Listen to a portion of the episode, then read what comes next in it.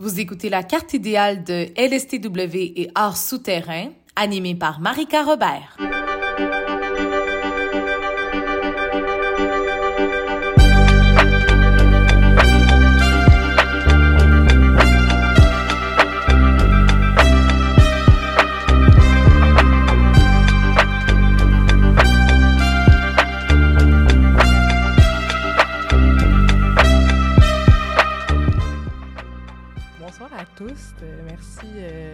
Présence. On est vraiment choyés de vous, recevoir ce soir.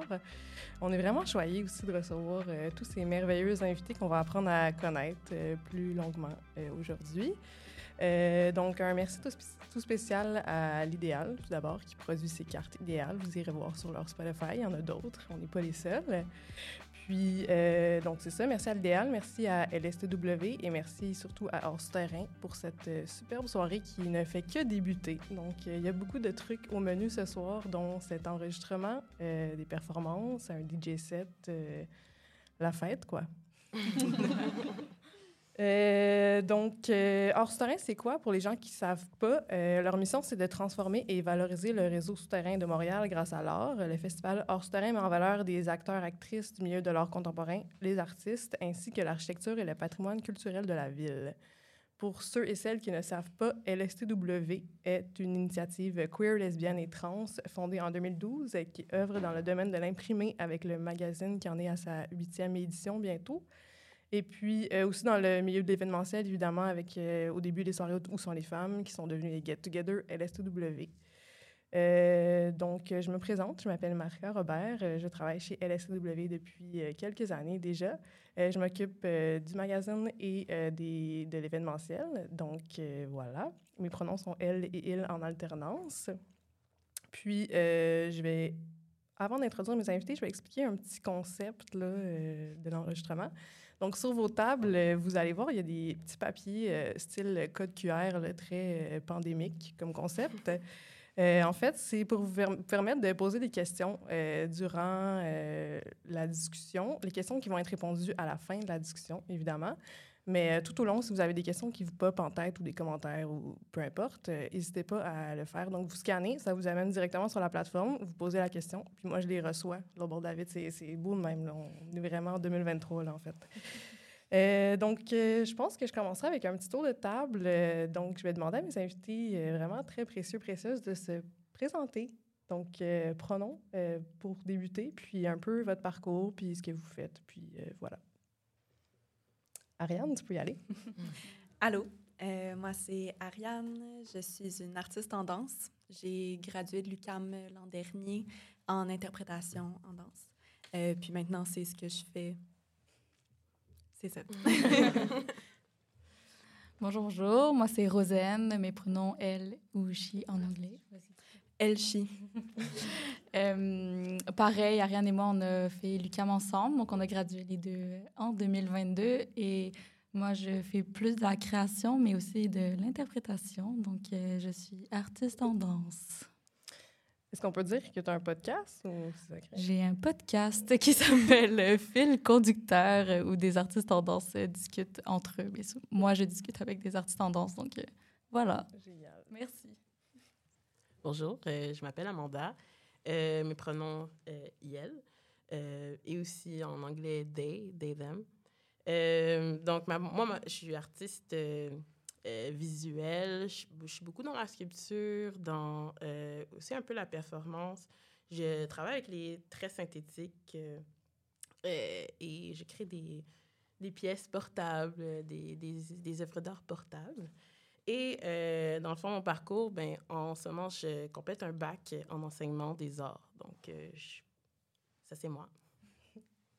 Euh, allô, moi c'est Agustina. Mes pronoms c'est il et yel et en français je préfère mes accords au masculin. Moi je suis artiste, surtout en sculpture avec la céramique, mais aussi en photographie et en performance. En ce moment je suis en train de compléter un parcours au bac en arts visuels et médiatiques à l'UCAM. Euh, puis dans ce parcours-là, j'ai pu euh, vraiment euh, étudier les thématiques décoloniales, puis pouvoir diriger mon travail puis ma pratique à avoir des perspectives décoloniales pour discuter de choses comme l'identité, la queerness, les structures de pouvoir et toutes ces belles choses. Salut, moi c'est Camille. Je j'utilise les pronoms elle ou they en anglais, accord au féminin. Je suis comédienne et artificière, mais je pense que ma présence ici, c'est surtout pour parler du collectif Collage Féminicide Montréal. je fais partie des membres fondatrices. c'est un collectif horizontal en non-mixité choisie de collage illégal pour dénoncer les féminicides et toutes les violences perpétrées en fonction de l'identité de genre grand, merci. c'est magnifique. Hein? Moi, je capote. je capote. OK. Euh, donc, sans plus tarder, je vous introduis un peu le sujet euh, avec Hors Souterrain. Puis à l'SW, on se demandait un peu qu'est-ce qu'on allait jaser ce soir. Puis évidemment, comme vous avez pu le voir, euh, le queerness est bien présent dans le panel. Donc, on voulait mettre ça de l'avant. On voulait surtout ouvrir la discussion, en fait, sur l'art queer. Qu'est-ce que c'est, l'art queer? Est-ce que l'art queer existe? C'est quoi être un artiste queer? Est-ce qu'on peut être un artiste queer? Tant de questions. Donc, euh, évidemment, on ne couvrira pas euh, le sujet en long et en large parce qu'on a seulement 45 minutes. Donc, on va essayer d'en faire le plus possible. Euh, donc, on va commencer avec une première question, un peu pour introduire justement ce sujet-là. Qu'est-ce qui définit, selon vous, l'art queer? Une grosse question, hein? Ben, ben, à la base, pour définir leur queer, il faut définir c'est quoi être queer. Euh, pour moi, en tout cas, être queer, c'est euh, plus comme un engagement par rapport à ton identité, puis l'identité des autres, c'est un, une...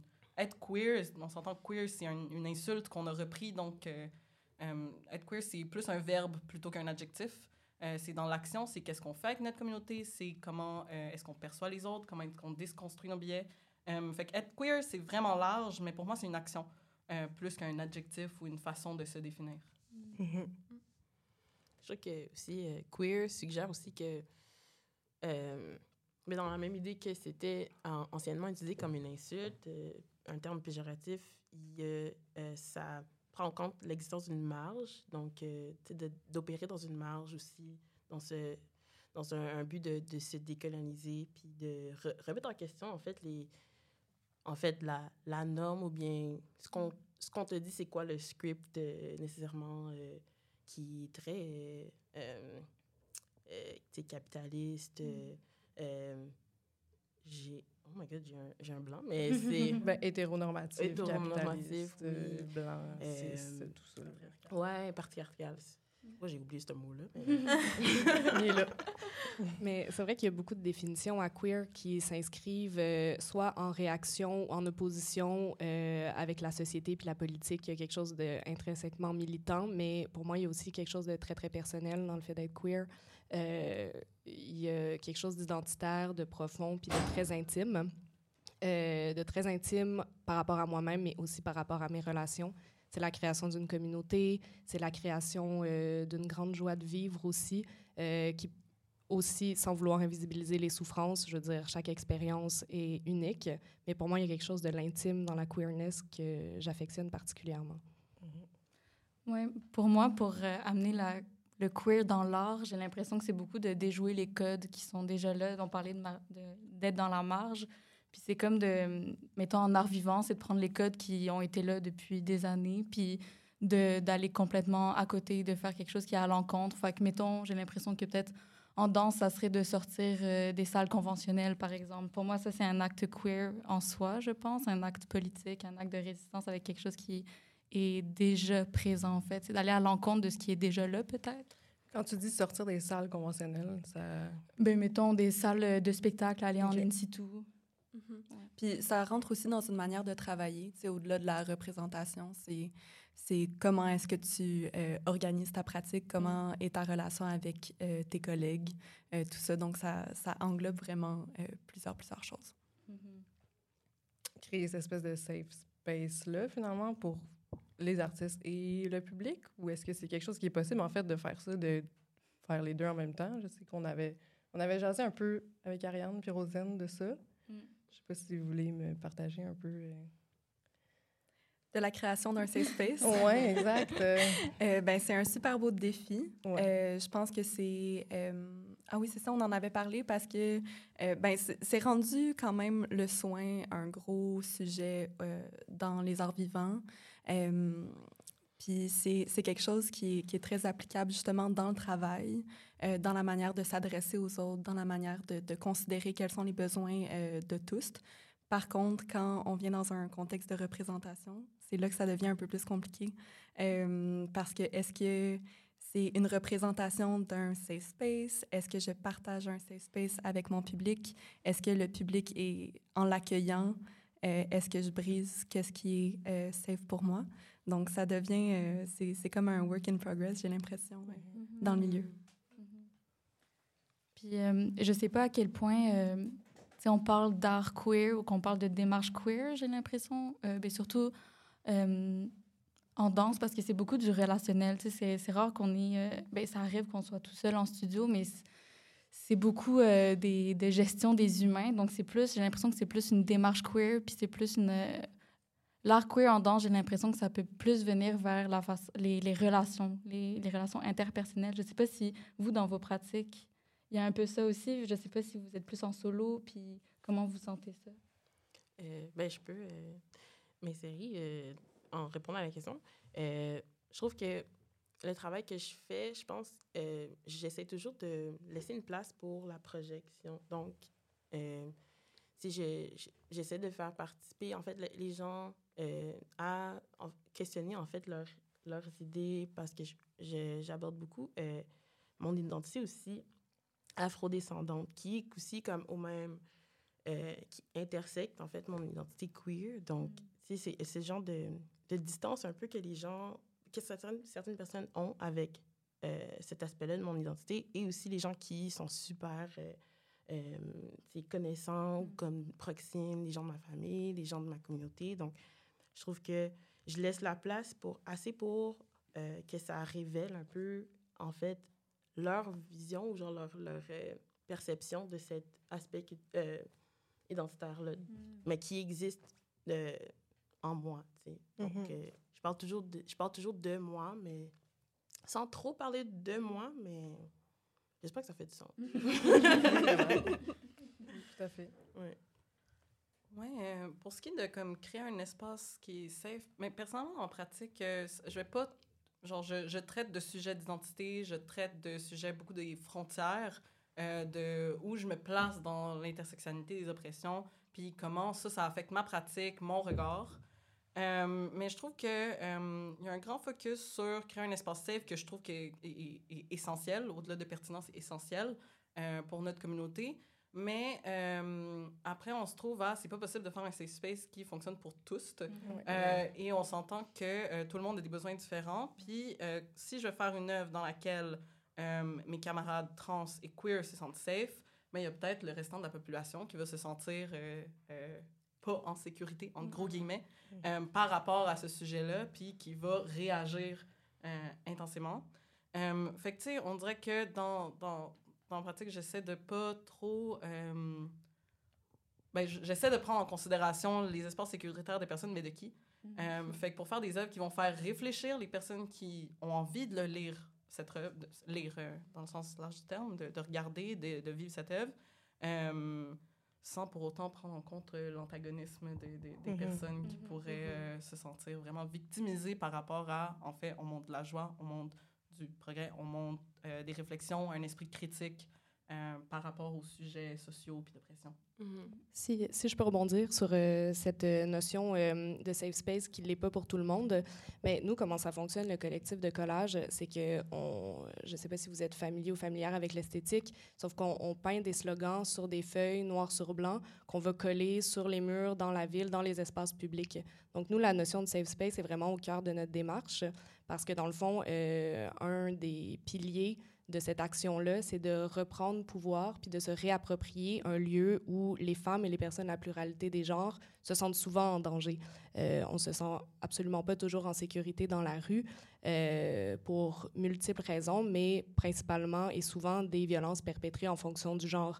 Donc nous, notre objectif, c'est de créer un espace sécuritaire, euh, parce que moi, quand je marche dans la rue, par exemple, en tant que personne queer, que je vois un slogan, tout de suite, je me sens pas seule. Je, je sens qu'il y a une communauté derrière moi. Je sens qu'il y a des gens qui sont là Mhm. pour me protéger. Puis personnellement, je me sens beaucoup plus safe quand je vois euh, un slogan par le, qui est fait par le collage que quand je vois, par exemple, les forces de l'ordre arriver. Donc, c'est le fait de... La de façon vraiment euh, polie, mon affaire, là. Mais, mais tu sais, c'est- donc la notion de safe space est vraiment présente, mais il y a aussi des fois un- une arme à double tranchant, c'est que les slogans, des fois, sont super positifs, des fois, sont très joyeux, mais des fois, sont très rough aussi. Des fois, il y a des mots qui demandent des trigger warnings. Donc, il y a toujours la double question qui se pose au moment de peindre un slogan. On fait, ben on pense que ce slogan-là, honnêtement, il mériterait un trigger warning. Puis là, ça se peut que quelqu'un tourne le coin de la rue puis le voit sans préavis. Puis ça peut aussi être challengeant. Donc, c'est c'est une fine ligne sur laquelle euh, marcher, je trouve aussi. Oui, je comprends. Mais euh, je trouve ça vraiment intéressant parce que je repense à un, un collage que j'avais vu qui était la transphobie dessus. Mm.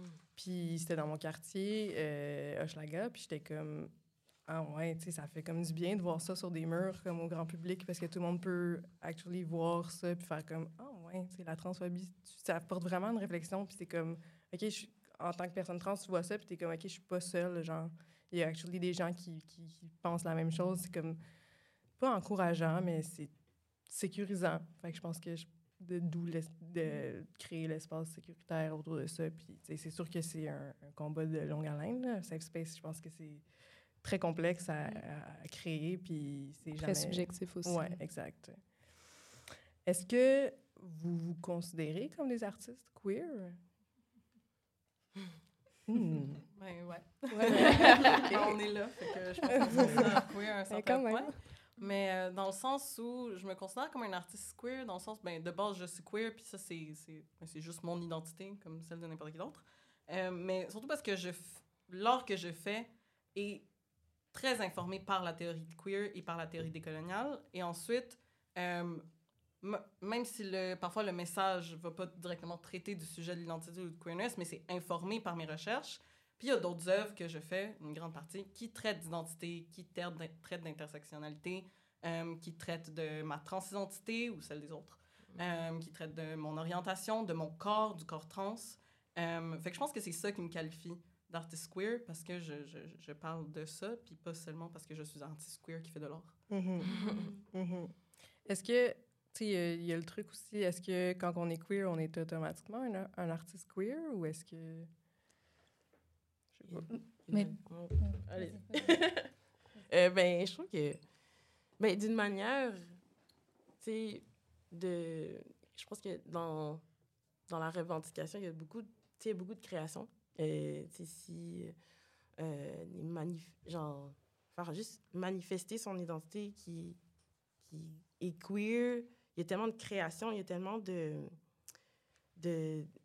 d'outils avec lesquels tu vas essayer de, un peu réinventer la, puis de, de, de tirer loin de la norme. Donc, j'ai l'impression que, ben moi, j'ai- j'aime ça dire que les personnes queer, c'est c'est toutes des artistes. Je, je c'est peut-être mon côté euh, enseignant là, qui est comme, vous êtes tous, vous êtes toutes bons en art.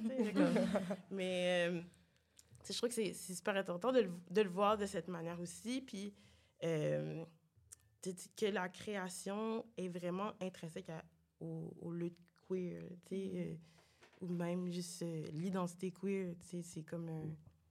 a- tu génères quelque chose qui, qui, qui, qui nécessairement a peut-être pas existé avant, ou comme tu... Ben, qui est tellement personnel que, tu euh, existe. Il n'y a, pas- de modèle clé en main déjà. Là. On ça. va pas dans un tout inclus. Ouais. C'est comme.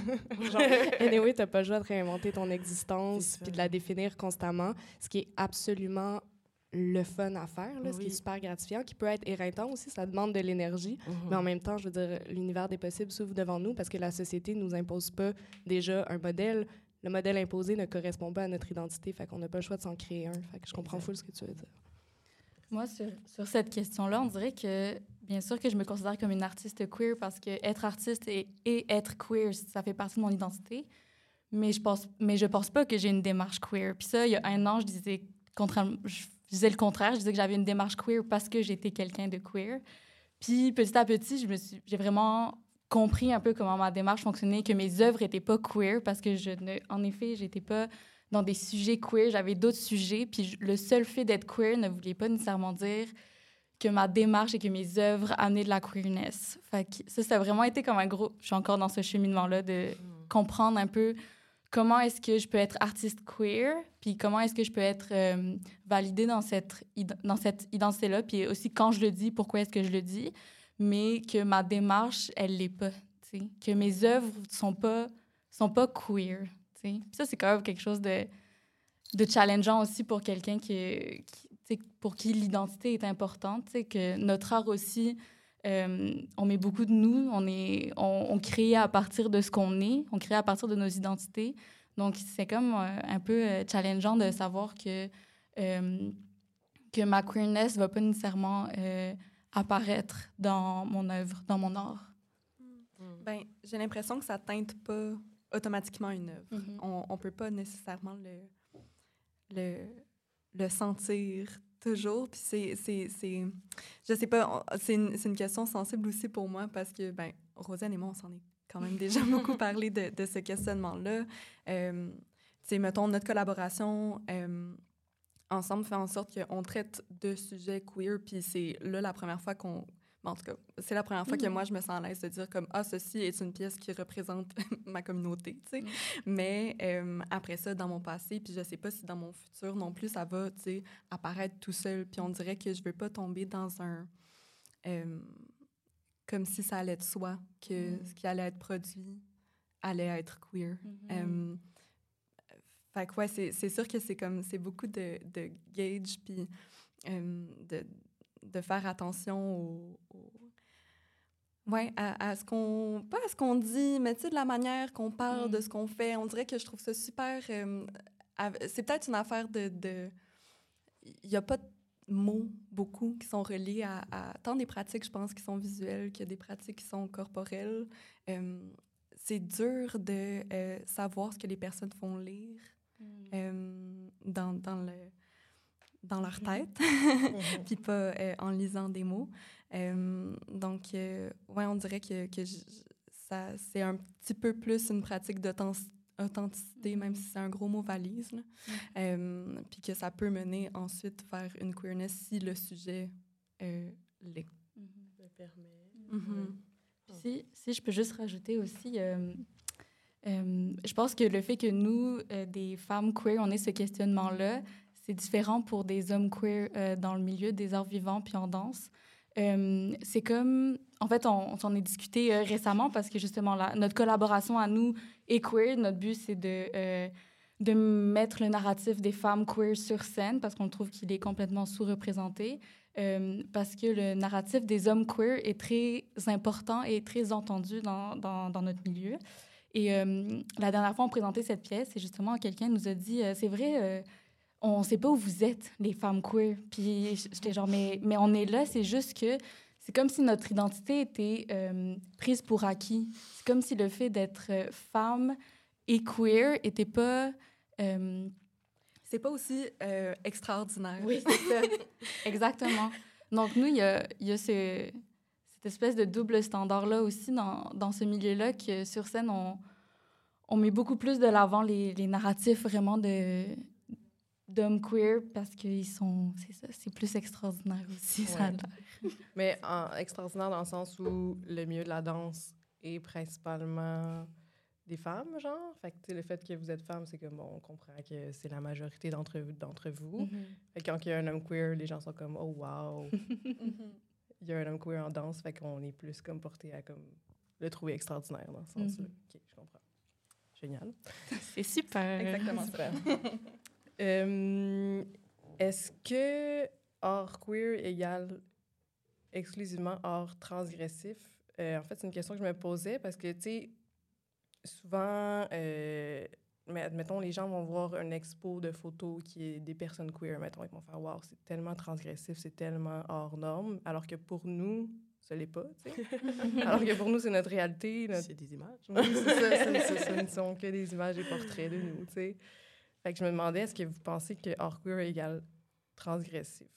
Je veux me lancer. Oui. Euh, ben, en fait, je trouve que peut-être que l'approche, c'est une approche queer ou une, une approche qui se veut décoloniale. Je pense que dans, ce- dans ce sens je pense que ce qui génère de ça est transgressif euh, comme par conséquent.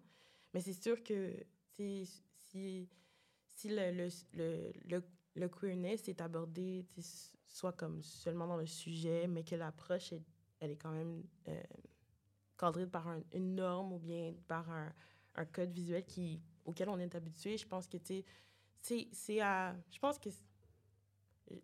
J'ai comme changé mon, mon opinion, mais, c'est- Euh, mais je trouve que c'est ça, ça dépend qui, qui, qui fait l'expérience Ouais. de, de, de l'art. Mhm. Je pense que ça peut être transgressif pour les gens qui, qui le voient comme transgressif, puis peut-être pas rejoindre nécessairement ou pas sembler transgressif pour. euh, Ouais, les ça dépend de la personne qui le lit, finalement. Exact, comme- je comprends. Mais pour moi, l'existence queer est une transgression, puis c'est Mhm. quelque chose de beau. Fait qu'on dirait que pour moi, oui, l'art queer est automatiquement transgressif, mais je le dis pas comme quelque chose qui, clo- qui, qui limite. Mhm. Euh, je, au contraire, je le dis comme quelque chose qui ouvre une multitude de possibilités puis de portes. Mais pour moi, une existence queer est une existence transgressive. Et une existence d'artiste et une existence transgressive aussi. Ouais, fait que là, c'est genre... Ouais, c'est ça. Oui, ça, explose là, complètement. Euh, aussi, je sais pas si tu veux en parler, Agustina, mais tu m'avais parlé de, de modèle vivant, un exercice que tu avais fait avec des collègues. euh, Ouais, Oui. fait que ça, c'était euh, un, un atelier de modèle vivant qui était euh, super le fun pour vrai. Euh, qui, en fait, j'avais l'objectif d'essayer de, mettre une, euh, une perspective critique euh, sur des, des- mon enseignement en art, où est-ce qu'on va se retrouver avec des, des, des- Moi, je vais utiliser le mot déchets coloniaux, mais... Oh! c'est vraiment fort. Dans le sens où des structures très rigides qui sont considérées comme la norme, comme la norme des canons de beauté, ils sont extrêmement rigides. Fait que dans ce cas-là, j'ai pris le modèle vivant. Euh, où est-ce que euh, dans un, atelier généralement de modèle vivant, si vous n'avez pas été dans un atelier de modèle vivant, euh, on a le ou la modèle au centre. Euh, il y a plusieurs élèves qui l'entourent. On est généralement en silence pendant plusieurs heures. Et il y a le ou la professeure qui va faire le tour des chevalets pour venir corriger les dessins, donner des, des conseils. Puis il y a cette question-là dans le modèle vivant où est-ce qu'on est comme mimésiste. Il faut représenter exactement, il faut que ça ait de l'air euh, 3D sur ta feuille. Euh, puis ça, ça provient d'un passé colonial. Euh, fait qu'avec l'atelier de modèle vivant que j'avais fait, j'étais comme, ah, comment est-ce qu'on peut décoloniser cette pratique-là?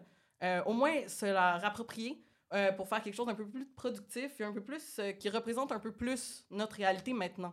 Fait que j'ai fait un atelier de modèle vivant. On était six, on était six personnes trans. Puis on avait trois chevalets, trois postes de pause. Euh, fait qu'on était tous en train de dessiner en même temps. Fait qu'il y avait trois personnes qui se faisaient dess- dessiner, trois personnes euh, qui dessinaient. Puis euh, tout le monde a dessiné tout le monde. Fait qu'avec ça, on a déhiérarchisé la chose.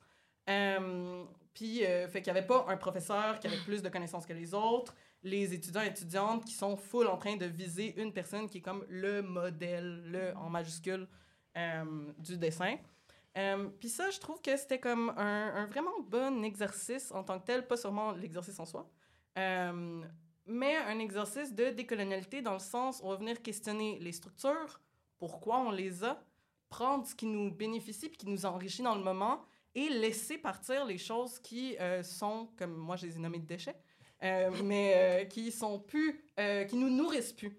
Un peu comme une digestion, on, laisse part- on essaie de prendre les choses qui nous enrichissent le plus possible, puis on laisse partir les autres choses. Fait que pour moi, ça revient à transgresser euh, les codes, les normes, puis euh, ça, ça revient avec, euh, comme, en, même temps, la question de queer, c'est réfléchir sur comment on peut faire les choses différemment pour avoir un uni- univers nouveau, d'autres possibilités, une possibilité euh, décoloniale, une possibilité queer. Ben, il faut faire l'exercice d'aller retravailler les choses qu'on connaît déjà, Mhm. puis questionner les choses qu'on connaît déjà. Dans mon cas, c'était le modèle vivant, mais c'est surtout plein d'autres choses. Oui, clairement. Puis quand tu parles de déchets, as-tu comme des exemples? J'ai tellement d'exemples. Ouais, je serais comme... Euh, on va parler du cis-hétéropatriarcat, on va Mhm. parler du racisme, on va parler des structures de pouvoir, on, par- on va parler de la suprématie blanche. Euh, ça, c'est toutes des que, que moi, je considère des déchets coloniaux. euh, que l'on a, que, qu'on a malheureusement conservé. Euh, puis qui continue à, en fait, euh, nous, nous, Polluer. nous polluer. moi, je, moi, je vais utiliser ce mot-là, je suis d'accord. Mais à nous placer dans des cases et nous forcer à se modeler à ces cases-là parce que c'est ce qu'on connaît. Euh, c'est ce qui nous a été enseigné. Puis, il y a cette affaire-là où est-ce que euh, si le monde pense que tu es en train de mal faire, euh, mal faire, donc mal faire ton genre, mal faire ton identité, mal faire ton statut, par exemple, de personne racisée parce que tu es trop bruyant, pas assez bruyant, parce que tu es trop gris, tu es trop efféminé, t'es- tu l'es pas assez, tu sais, toutes ces choses-là. Ben, genre, la décolonialité, ça vient aider à déconstruire toutes ces choses-là puis se libérer, en fait. Mhm. Euh, fait que moi, je trouve que mon, mon, mon travail, il, il transgressait certaines de mes œuvres, certaines oui, euh, parce que je me dis, dans tous mes travaux, c'est euh, comment est-ce que je peux aller déconstruire ces idées-là que j'avais avant? Mhm. Euh, puis pour moi, ça, c'est transgressif, c'est militant. Euh, c'est l'objectif d'aller vers quelque chose d'autre. Puis comment ça s'est articulé dans, le, mettons, le- l'exercice des modèles vivants? Comment ça a ressorti? Ces... Ben, pour vrai, euh, c'était super enrichissant. De un, je, je discutais beaucoup de, justement de cette question-là, safe space, en rétrospective, avec mes participants, participantes. Euh, puis il y en avait qui me disaient, hey, je me suis- je m'étais pas sentie en sécurité dans une salle de modèles vivants. Euh, on- moi, moi, personnellement, j'ai jamais dessiné de personnes trans dans mes cours de modèles vivants. Euh, fait que ça a donné la place à cette expérimentation-là, à se sentir en sécurité, à exercer un art qui, euh, généralement, est réservé. Euh, c'est un peu élitiste, on s'entend, de se dire je vais me payer un cours de modèle vivant, Ouais, ouais, puis je peux ouais. facilement faire ça, puis tout ça. C'est pas très accessible, Mhm. Euh, sauf à l'université, donc l'académie. Mhm. Euh, fait que c'était de comme essayer de, de, de rendre ça accessible. Puis je trouve que j'ai vu au courant de l'atelier que le monde se sont vraiment aussi déjeunés un peu par rapport à le corps, se sentait plus à l'aise à être euh, dans un espace nu ou peu vêtu avec d'autres personnes, ce sentiment de sécurité qu'on a rarement en tant que personne trans par rapport à notre corps. Euh, fait que ça, je trouve que ça, ça nous a enrichi, ça nous a fait euh, tisser plus de liens de communauté. Puis après ça, il y, y avait la question dans l'atelier de comment est-ce qu'on représente les personnes. Fait que là, tu sais, moi, je leur ai donné l'instruction comme, vous avez, l'objectif, c'est pas nécessairement que la personne, ce soit le même dessin sur votre feuille, tu sais. Moi, ce que je voulais pousser mes participants, participantes à faire, c'était de euh, représenter comment elles percevaient la personne et pas nécessairement les lignes contours, le volume, puis tout ça. Euh, puis ça a donné vraiment des expérimentations super le fun. Puis après ça, on a tous partagé nos dessins. Puis il y avait vraiment comme un bel esprit de groupe, de famille par rapport à regarder ces dessins, puis de discuter, puis de voir comment, genre, quel, euh, comment est-ce qu'on avait représenté les mêmes choses de, de- des personnes, euh, mais dans des styles différents, mais qu'on comprenait quand même le fond. Mhm. Puis c'était des images justement qui euh, étaient pas fétichisantes, ce qui est comme souvent le cas par rapport au corps trans, qui étaient pas violentes, qui étaient pas misogynes. Fait que c'était vraiment rafraîchissant de Mhm. pouvoir produire. C'était beaucoup d'images, au total c'était 36 images de corps trans. Euh, fait que c'était vraiment rafraîchissant de voir ça. C'est clair. Vraiment. Est-ce que vous auriez... Je trouve que aussi, tu sais, euh, mais tu parlais de, c'est des, des corps aussi qui sont, sont pas monolithes, ils sont tous différents, c'est, des personnes qu'on connaît, qu'on, qui a comme ce lien d'affectif là, donc je trouve que ça, ça brise un peu ce genre de distance que tu prends avec un modèle vivant, ou ce que tu, tu le regardes vraiment comme un, un objet, tu sais, de, de, de- un outil de dessin comme un crayon ou un efface, là, tu sais. C'est un modèle et pas une personne. C'est tu sais. Je sais pas, c'est. C'est pour ça que on, je me posais le questionnement comme Ah, est-ce que j'appelle ça du modèle vivant? Parce que je veux c'est pas de un, un ou une modèle Ouais. on n'a pas un, un- un- un- comme le modèle Ouais, ouais, c'est la ouais. vérité puis tu sais Ouais, les ouais. proportions des femmes c'est ça puis les proportions des hommes c'est ça tu sais à la base fait que là j'étais- comme Ah, on va peut-être les appeler les performeuses euh, Mhm. mes camarades je sais pas je, je me cherchais d'autres mots Ma euh, ma patrie, je sais pas. Euh, mais c'est pour ça, parce que l'idée de modèle, déjà là, dans le vocabulaire, ça pointe à quelque chose auquel on devrait ressembler ou on doit se comparer. Tu, tu parlais euh, de discussions tu sais, que vous aviez beaucoup après, pendant, avant, puis j'ai l'impression que c'est quand même une bonne base d'une démarche queer, le fait de communiquer, le fait d'être euh, en discussion les uns avec les autres, euh, le fait de ne pas prendre pour acquis, en fait, tout ce qui se passe.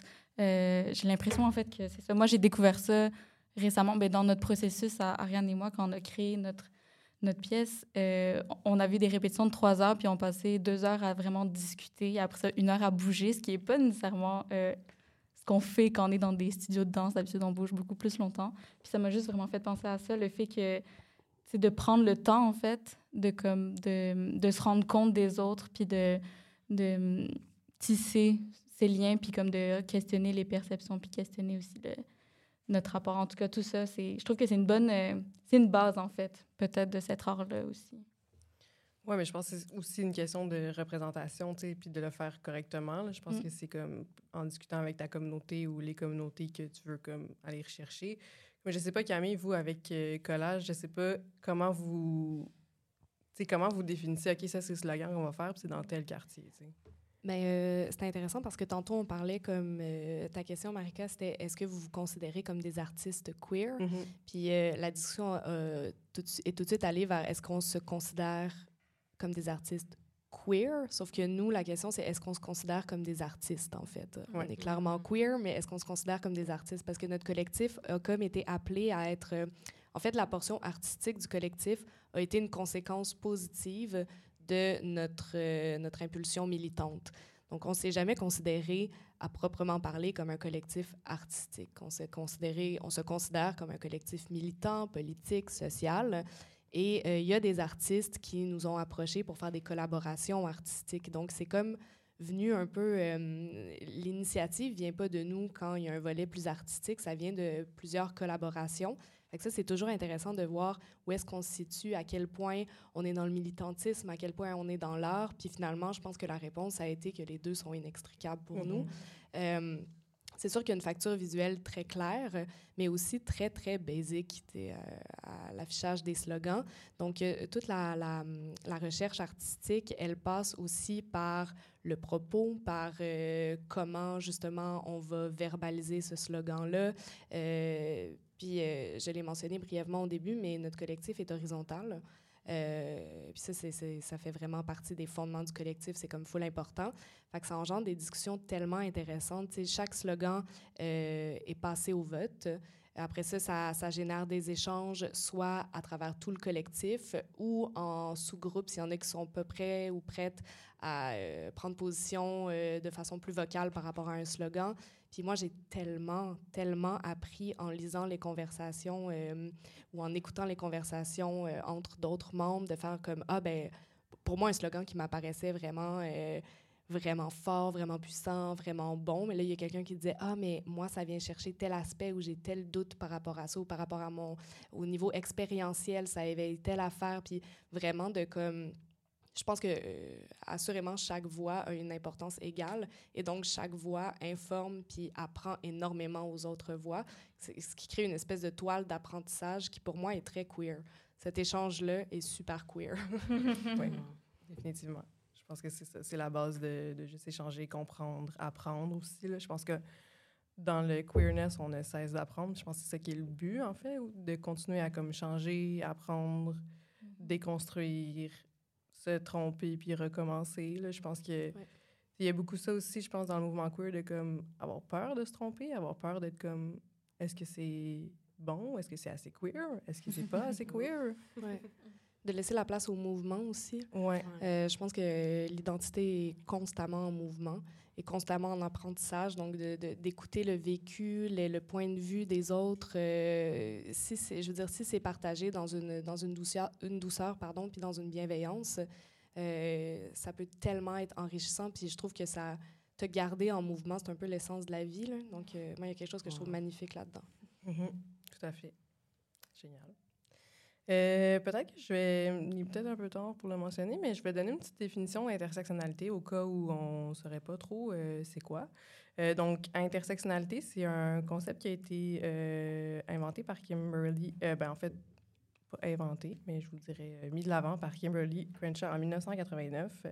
Euh, donc, l'intersectionnalité affirme qu'il n'est pas possible de discuter de privilèges et d'oppression sans prendre en compte tous les aspects, classe, genre, handicap, âge, origine ethnique, orientation sexuelle, etc., qui constituent, l'identité- des personnes. Le terme intersectionnalité est utilisé pour relever la pluralité et l'entrecroisement des discriminations et des rapports de domination et d'oppression, soit l'exploitation d'un groupe social par un autre. Donc, juste pour qu'on soit tous sur la même longueur d'onde.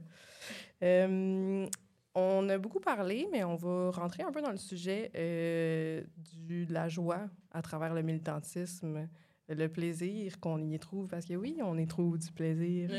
C'est important d'y trouver du plaisir, sinon on voit pas la crise à bout. mais je pense que, je sais pas, tu sais, moi, ça fait quand même longtemps que je milite dans le milieu, puis il y a des moments que j'étais comme, OK, c'est vraiment difficile. On dirait que j'ai comme plus de fun de comme mm. toujours me battre. Puis comme puis à un moment donné, j'ai comme découvert ah ouais, OK, on peut représenter des trucs le fun puis ça peut être du militantisme aussi. Fait que j'ai comme envie de vous entendre un peu là-dessus. Si vous avez des choses à dire, je sais que j'en ai parlé un peu avec quelques-uns, quelques-unes d'entre vous. Fait que je sais pas si quelqu'un aimerait se lancer ou pas.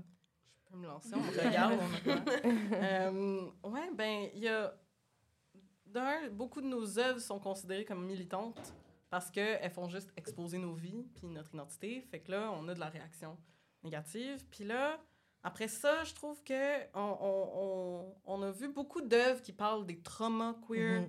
des traumas de personnes racisées aussi. Euh, on s'entend, moi, je me trouve dans cette intersection-là, fait que c'est quelque chose qui mm-hmm. m'affecte beaucoup.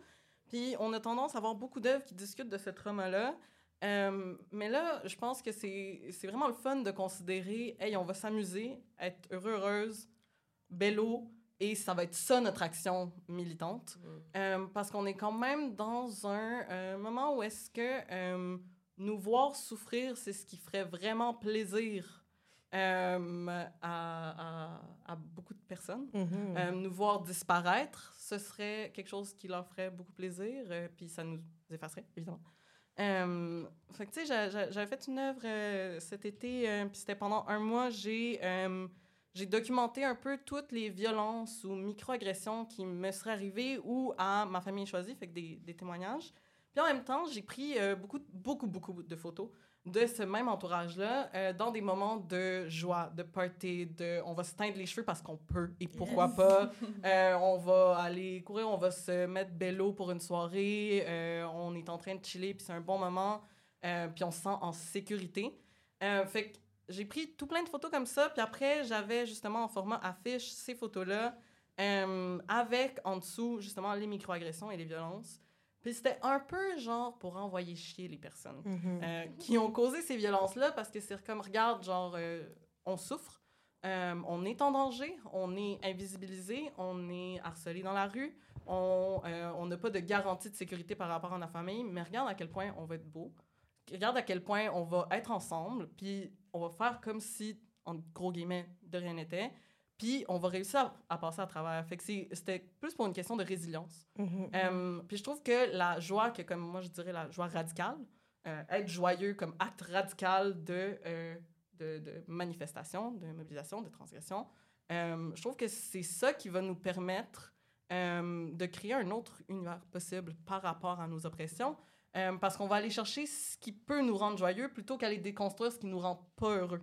Mm-hmm. Euh, c'est comme juste un petit chiffre de perspective qui s'en va un peu dans la même direction, mais euh, que je pense qui est quand même vraiment essentiel à notre lutte parce que là, on se retrouve face à tellement d'épuisants de militantisme. Ouais. Et ça me touche tellement ce que tu dis là. mais c'est que moi, la joie, c'est comme mon sujet préféré. J'aime vraiment ça. Non, mais c'est que je trouve que il euh, y a rien d'aussi puissant que la joie, que la mm-hmm. joie radicale, comme tu dis. Je trouve que c'est c'est c'est pas juste une réponse, c'est un élan en soi. Puis euh, pour moi, c'est un élan qui est relié de façon tellement fondamentale à l'identité, qui est relié à, à l'être. Puis euh, je, je, je, suis une grande fan de la joie en général. Puis, euh, tu sais, avec le collectif, c'est sûr que les sujets dont on traite, c'est des féminicides, c'est des violences. ça amène une grande gravité. Euh, le mode d'expression qu'on a choisi est illégal. Donc, ça nous place aussi en danger euh, puis en situation de précarité physique. Euh, puis comment ça fonctionne, c'est qu'on se retrouve, les membres du collectif, on se donne rendez-vous dans la rue, dans un parc. Et ce moment-là de rassemblement, le moment de prise d'action, est tellement salvateur, est tellement mm-hmm. magnifique. Puis oui, on est en danger, oui, il y a du stress. Euh, oui, les slogans qu'on colle sont pas toujours, des fois, des fois sont super positifs, mais parfois sont super intenses. Donc ça, jamais on perd de vue, bien sûr, la gravité du sujet, mais vous dire le fun qu'on a à coller, le dire, vous dire le fun qu'on a à se rassembler. Puis il y a quelque chose de tellement excitant puis de tellement galvanisant dans cette action-là qui, pour moi, est la, la plus grande portée de notre militantisme. C'est cette joie-là. Mm-hmm. C'est beau. C'est très beau comment tu, tu, tu, tu décris. C'est le, le, happening de euh, on se rejoint tous, puis on, on, on, Let's go, on y va. C'est super le fun. Je trouve que c'est comme c'est intéressant de, de, de comment c'est comment ça, ça, ça, vient comme un peu euh, alimenter aussi la, la, la, l'élan que vous, que vous envoyez dans, à, à, afficher les, les, ces phrases-là. Parce que oui, tu sais, d'un point de vue extérieur, ça, pour, ça pourrait sembler, tu oh my God, la, les personnes ou la personne qui, qui affiche ces, ces phrases-là, tu sais, la lourdeur que ça doit faire à, à toujours à, mm-hmm. avoir à, exprimer ou, ou euh, euh, dénoncer ces, ces témoignages-là, ça, ça doit peser lourdement sur toi. Donc, c'est de savoir que, comme, à travers ça, malgré le, la lourdeur du sujet, que ça... Il y a toujours de la joie. Ouais, il y a toujours, il y a toujours de la joie, euh, mais c'est sûr que les moments, je dirais, si je peux me permettre, là, les moments les plus, euh, les plus difficiles émotivement, c'est euh, c'est quand on peint des noms. C'est quand on peint les noms des victimes. Ça, il y a quelque chose qui est très, très, très, très difficile. Et je pense que c'est dans ces moments-là que c'est d'autant plus important de se mm-hmm. sentir en collectivité, justement. Oui, mm-hmm. tout à fait. C'est beau. C'est rochant parce qu'on aurait comme 1394 autres choses à dire, on dirait, mais le temps file rapidement. Non? Euh, oui, c'est ça. mais j'ai comme envie qu'on prenne le temps de se plugger parce qu'on a un micro devant nous, puis pourquoi pas, hein? Fait que, ben, je sais pas, on peut commencer par peut-être Ariane et Rosen, puisque vous allez présenter un projet.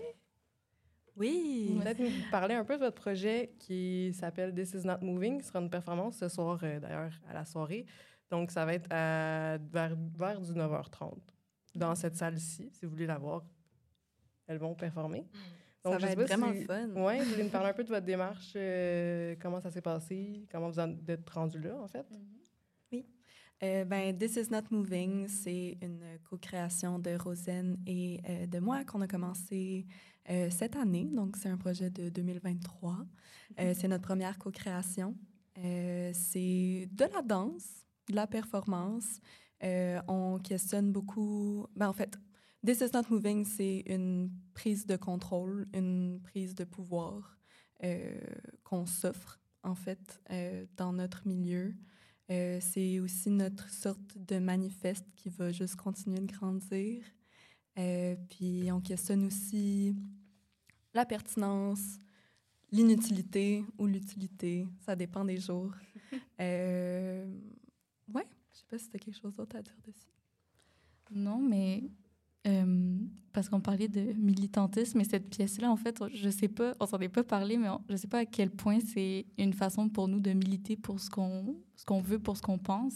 On avait discuté, mais euh, je pense que c'est le moment de la conversation où comme on se sent le plus imposteur parce qu'on fait pas de, on ne pense pas qu'on fait de l'art euh, militant, mais euh, de vous entendre en tout cas, ça, je pense que ça me nourrit beaucoup. Puis euh, c'est ça, c'est peut-être militant cette pièce, je ne sais pas.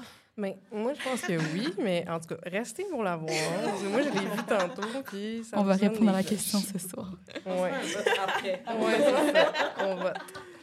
Euh, Amanda, je ne sais pas si tu veux enchaîner. Dans le fond, euh, je ne sais pas si vous avez remarqué, à l'entrée euh, de l'idéal, il y a, des, il y a une, comme une mini-expo, il y a Ajamou X, puis les photos du projet d'Amanda. Donc, je te laisserai peut-être ben, introduire. De parler de, du, projet, dans le fond. Oui, ouais, exact. ben, bien sûr, c'est en fait, ce qu'on voit, c'est une reproduction image d'une sculpture en très synthétique. C'est En fait, c'est un halter top. que j'ai appelé crochet braided halter top, euh, très euh, auto-révélateur. Mais c'est en fait c'est pour euh, en fait c'est questionner en fait la place du du cheveu synthétique et de la rallonge comment ça ça c'est quoi sa place dans la représentation d'une identité. Et puis, de la même manière qu'on porte des rallonges, comment un peu ouvrir un peu euh, l'imagination vers euh, est-ce que ce, cet objet-là peut être aussi porté comme vêtement, comme qu'on le ferait pour euh, un chandail crocheté ou bien Mhm. tissé. Donc, c'est vraiment... puis, j'aime beaucoup cette pièce-là parce que je, en fait, je la vois comme une pièce qui, oui, qui a comme des attributs tu sais, très typiquement féminins dans les codes de, du, du, linge ou de la mode, mais que euh, n'importe qui euh, peut vraiment porter ou actionner ouais, de, de ce, ouais, exactement, de, ce, de cette œuvre-là. Donc, euh, oui, c'est Crochet Braided Halter Top. Que vous pouvez voir à l'entrée de l'idéal. Donc, voilà. puis, en parlant de se plugger, ouais, je, je, souhaite aussi... me plugger. je souhaite aussi me plugger. Ben, en fait, en, je prépare une soirée de performance euh, à la centrale euh, euh, sur Saint-Laurent. Puis, c'est une soirée de performance que je vais faire avec Nana Quinn et Jolie de la Peña. Puis, c'est une soirée de performance où, ce que, en fait, on aborde la question du cheveu, mais aussi dans comment notre relation à nos cheveux ou les, moments, les happenings autour de nos cheveux euh, informe notre identité. Puis ça va être une, des performances d'exploration qui, euh, qui souhaitent faire euh, des liens métaphoriques par rapport à qu'est-ce qu'on qu'est-ce qu'on garde avec nous, qu'est-ce qu'on what do we shed, donc ce qu'on ce qu'on laisse de côté. Puis j'ai hâte d'entamer en fait les les derniers élans pour préparer cette, cet événement-là. Génial, merci. Ouais, euh, moi, j'ai rien à plugger en ce moment. euh, mais euh, mon site web s'en vient cet été. euh, donc, euh, ça va être le début de quelque chose à ce moment-là. Euh, mais j'apprécie le moment. Moi, je dirais d'aller suivre euh, la page de Collage Féminicide Montréal sur Instagram. Ça fait partie de nos modes de communication. Sinon, je m'implique aussi dans une maison d'édition qui s'appelle les Éditions de la rue d'Orion.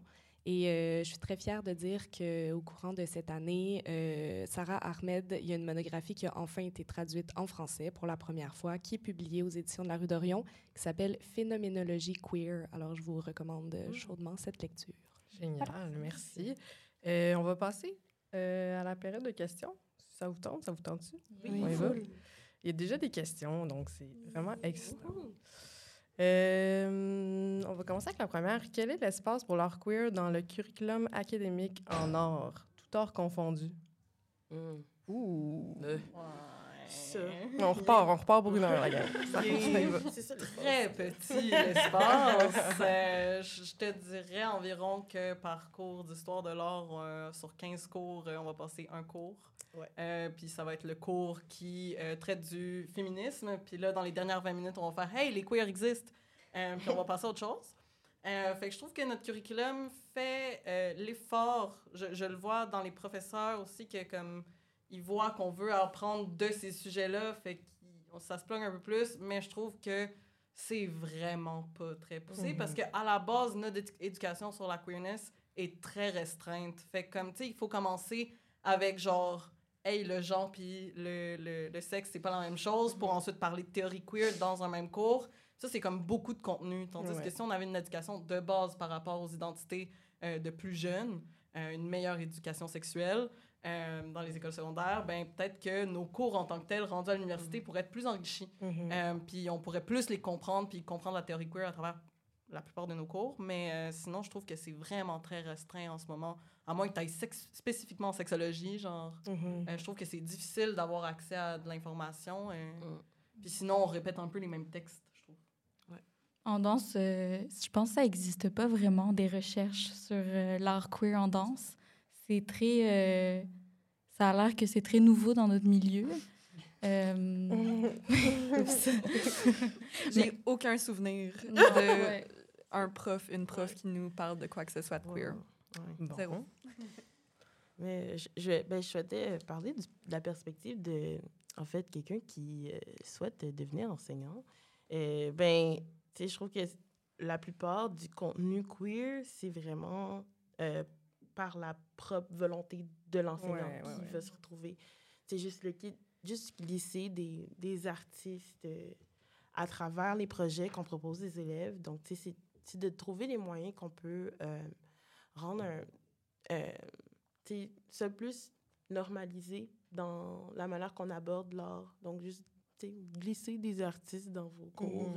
Ouais, ouais, les inclure dans les lectures. oui, c'est ça. Donc, euh, je pense que c'est. Je pense qu'il y a des, des, des artistes queer, des créateurs queer, des créa- créateurs, créateurs. Ouais, que j'ai essayé de neutraliser, mais ça euh, qui, en fait, euh, abordent aussi des sujets qui sont super fructueux pour les élèves. euh, Ouais. à, qui sont pas nécessairement liés non plus à, à- à- au sujet de la queerness, qui viennent chercher, qui, tu peux apprendre surtout là, de, Ouais. de- de ces créateurs, créatrices. euh, Ouais, c'est pas juste comme. Tu vas pas juste apprendre sur le. Tu vas apprendre Non, sur beaucoup de ça. choses, euh, actually. Mhm. Euh, Il y avait une question qui se ressemblait, donc je pense qu'on peut quand même répondre à cette question-là en même temps. là, mais est-ce que la formation universitaire permet une approche queer? Donc, pas vraiment. Et des ateliers.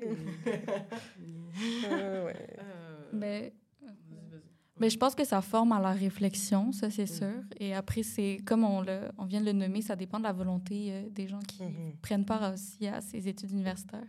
Donc, euh, je pense que ça, oui, je pense, je pense que comme ça favorise cette réflexion-là, après ça, je pense que ça peut beaucoup amener euh, la queerness là-dedans, mais je pense que ça dépend de la volonté aussi des gens. Mhm. OK. On va passer à la prochaine question. Euh, Qu'est-ce que signifie pour vous ce balado et ce type d'événement?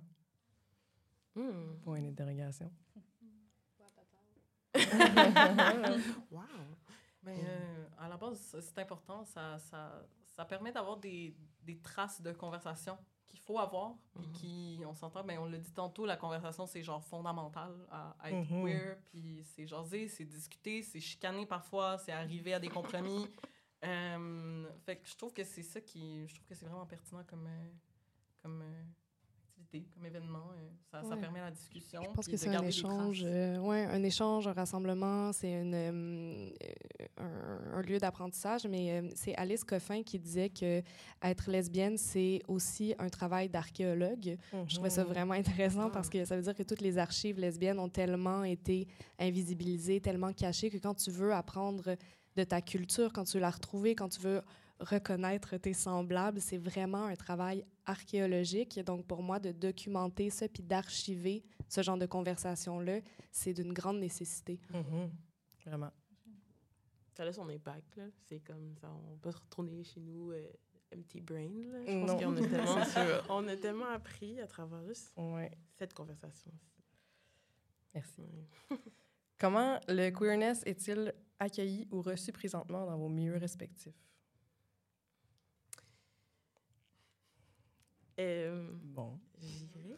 Euh, ben, je trouve ça intéressant parce que là, je, je suis dans un processus, euh, je vais le dire encore, là, le processus de professi- professionnalisation en enseignement. Puis, euh, j'ai comme été mitigée beaucoup sur, euh, euh, ben, non seulement la place où ce que ma pratique personnelle entre dans mon enseignement, mais aussi, tu sais, juste comment je me présente. euh, ou est-ce que mon identité de personne non binaire va être accueillie. Donc, j'ai comme. J'ai. euh, j'ai. Eu des expériences quand même très positives euh, par rapport à juste euh, le fait de, de présenter mon nom, mes pronoms et de la manière dont on m'adresse aussi, que, les- nécessairement, les élèves sont pas habitués, sont. sont habitués à dire madame, monsieur, mais j'ai- j'ai vraiment insisté sur le fait d'être appelé monêtre. Je trouve que comme qui qui a comme laissé son impact aussi sur euh, les élèves avec qui j'ai euh, fait mon stage l'an dernier. Puis euh, je pense qu'il y a beaucoup d'ouverture aussi, donc euh, sais, je suis pas inquiet pour euh, les, les élèves. C'est juste euh, le, le milieu en tant que tel. Ouais. Que je, ouais. Précaire. Ouais. Je comprends. Pour nous, ben, je pense que je l'ai un peu dit tantôt, c'est comme les différences aussi. Comment c'est accueilli aussi différemment de l'identité de genre aussi. Mais, euh, mais c'est très, euh, c'est très in, en fait. Euh, beaucoup de gens parlent de démarche queer en, en art vivant. Ce qui fait en fait que c'est plus quelque chose qui est radical. Et on s'est fait, on avait envoyé notre projet comme, comme soumission et on s'est fait dire, mais il faut que vous vous démarquiez des autres. Comme, mais juste le fait d'être, de parler de queerness puis d'être femme queer en danse, c'est pas assez. Puis là, on s'est rendu compte que peut-être que c'était rendu très commun, en fait, de vouloir parler de cette expérience-là. Mais encore une fois, que les expériences qui sont mises de l'avant sont pas nécessairement celles euh, des femmes queer, des femmes lesbiennes, par exemple. Ben, c'est, même pas juste que c'est pas. C'est, c'est très commun, c'est que c'est. euh, attends, je vais essayer de trouver le bon mot, là. C'est, c'est que c'est pas assez. Tu sais, c'est comme, ben, OK, mais encore. T'es féministe et t'es queer, puis ça.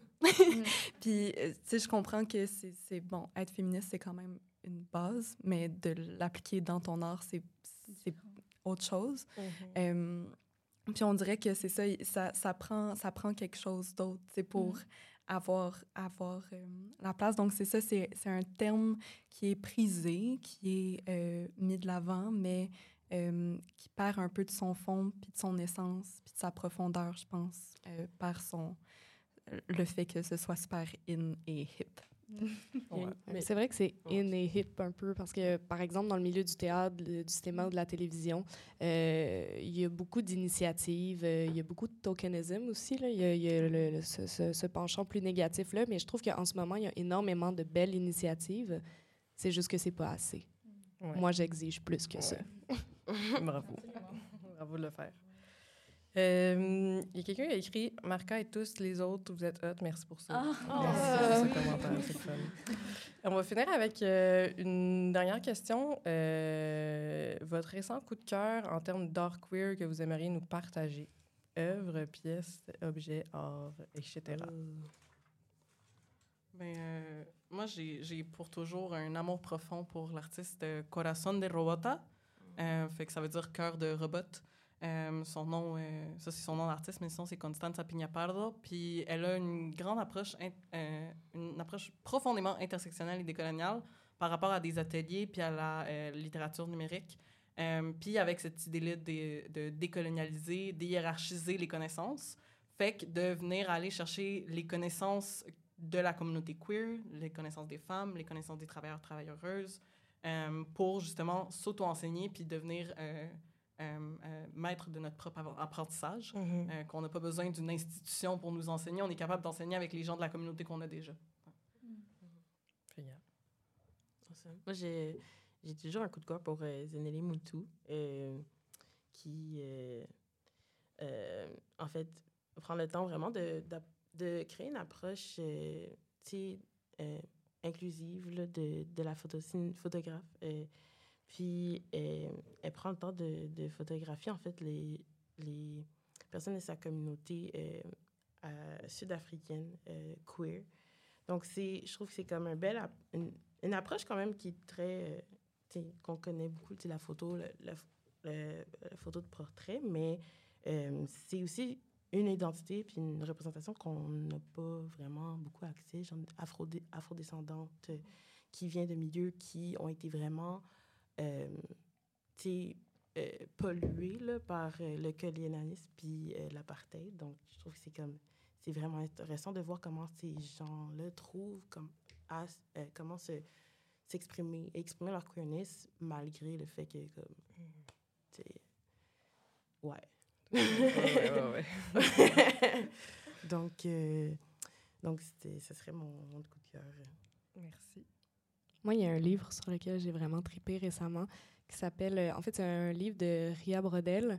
Et euh, le livre s'appelle Butch Heroes. Mm. C'est comme plein de butch euh, de l'époque médiévale jusqu'à peu près début 1900. Puis C'est, des one-pager, là, c'est très court, c'est des mini-biographies très punchées avec une illustration vraiment un peu ludique puis très belle. Le livre en soi est un objet magnifique, mais c'est tellement le fun, c'est tellement ludique et euh, crée- ça crée un grand sentiment d'empouvoirment, je trouve, de voir toutes ces figures butch-là à travers les époques. là. C'est vraiment cool. Je vous le recommande. Wow, merci. Je vous laisserai. euh, terminer. Eh, mais je trouve ça super difficile comme question. Euh, parce que ben, c'est souvent une, une conversation, mettons, que j'ai avec Rosane de euh, savoir euh, en danse, avec qui est-ce que tu aimerais travailler? Puis je me rends compte que euh, aucun de ces noms sont des noms de personnes queer, euh, des grands noms dont, dont, des personnes pourraient rêver, euh, parce que justement, c'est juste pas quelque chose qui est mis de l'avant dans notre milieu. Fait que j'ai l'envie de vous dire euh, d'aller parler avec les artistes émergentes, euh, de les entendre euh, sur qui les entoure, puis qui, qui se considère mm. queer là-dedans, puis tu sais, d'un de, de, peu plus s'informer sur la communauté des danseurs-danseuses queer euh, d'abord, puis ensuite on va peut-être trouver des petits joyaux, puis peut-être mm -hmm. qu'on va prendre un peu plus de place euh, mm -hmm. dans peu de temps. Je pense qu'on partage le même cerveau parce que c'est exactement ça. C'est vraiment ça à quoi je pensais aussi. Quand tu as posé la question, j'ai commencé à stresser parce que j'ai essayé de me rappeler le dernier show queer en danse que j'étais allée voir. Puis, oh, mon Dieu, je sais plus. Puis euh, c'est vraiment la même chose que j'allais dire. Les artistes euh, de la relève en danse sont merveilleux, merveilleuses. J'allais dire toi, Ariane, que tu m'inspires, oh. puis que je t'aime. Bon. Mais c'est vraiment nul. ben non. Je trouve que, ben, je, moi, ben, j'aimerais ça aussi, comme poser une question ou juste poser un commentaire parce qu'avoir vu votre performance la journée du lancement de Hors Souterrain, euh, je me suis dit tout de suite, je me demande, est-ce que euh, vous inspirez aussi des gens de votre entourage qui sont queer, qui ne sont pas nécessairement artistes, mais qui se retrouvent dans votre cercle interne, puis vous inspirez des, des personnalités qu'il y a autour de vous euh, pour, en fait, euh, en fait, chorégraphier ou bien, euh, sélectionner des mouvements ou des tableaux vraiment dans, vos, dans votre performance. Vous allez voir tantôt. Oui. Non, euh, non. Euh, ben ah! oui, oui, oui et non. euh, ben, bien sûr, en fait, c'est comment on a créé cette pièce-là. C'était par rapport à, à no notre, notre histoire, notre narratif et aussi. Euh, puis dans, dans, notre histoire, dans notre narratif, il y a celui de tous les autres aussi, je pense. Donc oui et non. Ouais. on peut dire. Euh, ben, merci énormément de vos partages. C'était vraiment, vraiment, vraiment, vraiment fun. Euh, puis, donc, la soirée se continue pour les gens euh, qui nous écoutent. Euh, donc, on aura une performance tant attendue, je pense, de Ariane et Rosen. À nous de juger si c'est queer ou non. Oh, oui! donc, This is Not Moving, qui aura lieu dans quelques minutes dans l'espace juste ici. donc, voilà, un gros merci à tous. Merci à vous. Merci, merci à toi, Marika. Oui, merci, Marika. Merci pour votre écoute. Merci.